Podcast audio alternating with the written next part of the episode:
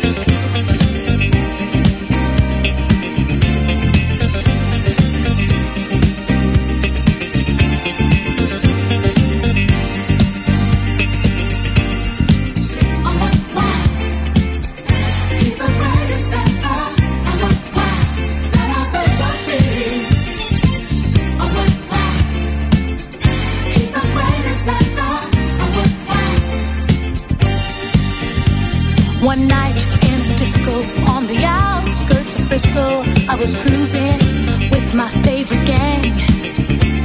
The place was so boring, filled without a town touring. I knew that it wasn't my thing. I really wasn't caring, but I felt my eyes staring at a guy who stuck out in the crowd. He had the kind of body that would shame Adonis and a face that would make you.